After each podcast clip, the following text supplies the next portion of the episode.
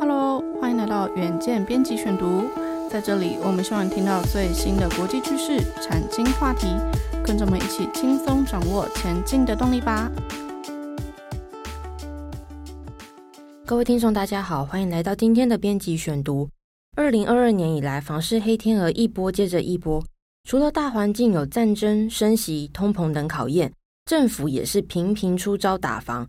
过去开发商说不受打房影响，但现在是内政部、财政部、央行通通都来。房地产咨询公司戴德梁行总经理严炳立坦言，过去一年台湾房市过度的炒作，尤其是预售屋、蛋白区开价，明明是台湾雕，却当成石斑鱼在卖，当然会出事。我们询问这位专家怎么看台湾今年的房市，他形容一句话就是“厚德载物，德不配位”。为什么这么说呢？厚德载物，德不配位，是指君子的品德应该像大地般厚实，可以承载万物；德不配位，则是一个人的德性配不上自己的地位。近年来，在台商回流以及低利率资金狂潮带动下，台湾不少重划区新推案预售屋开价一路走高。严炳立举例，天母每坪两百多万，而同期大安区每坪房价才一百六十万。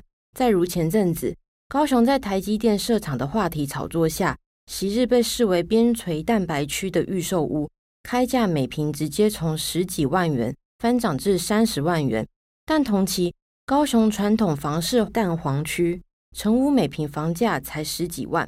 严炳立预言，市场将回归自住刚需，买方将更理性，蛋白区房市一定会下修。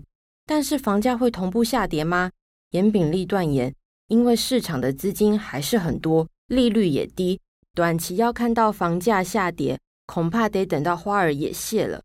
虽然房市黑天鹅盘旋，台湾房市今年转趋保守，但是戴德梁行不动产估价师事务所所长透露，过去几年地方政府积极标售公有地，今年态度将转趋保守。在土地供给面仍不足的情况下，房市依然能够支撑。根据戴德梁行统计。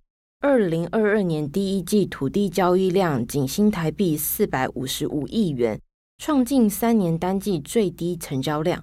虽然今年才走过第一季，但从央行去年适度实施房地选择性适用管制，今年三月再宣布升息，已经明确能感受到今年土地交易市场周遭的冷空气。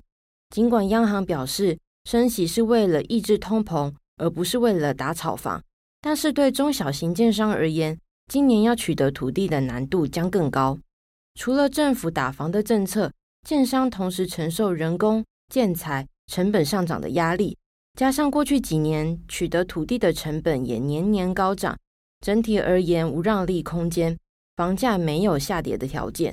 戴德梁行分析，对于资本雄厚的大型建商而言，紧缩土地贷款成数或升息一码两码。或许影响不大，劣地趋势仍然会持续，但出手前评估将会更趋谨慎。预估今年土地交易量将明显的下滑，相较于住宅市场转趋保守，商办市场在需求强劲、供给面短期仍不足的情况下，市场依旧热腾腾。信义区 A 办每坪租金站上五千元，南港也从每坪千元调涨至三千元。戴德梁行提醒，值得注意的是。二零二三年南港将有大量新落成商办释出，到时可能会冲击台北市的旧商办大楼租金行情。以上就是今天的编辑选读。如果你喜欢远见 On Air，欢迎赞助或是留言给我们。想了解更多文章内容，也欢迎参考资讯栏的连结。最后，请大家每周锁定我们，陪你轻松聊产业、财经、国际大小事。下次再见，拜拜。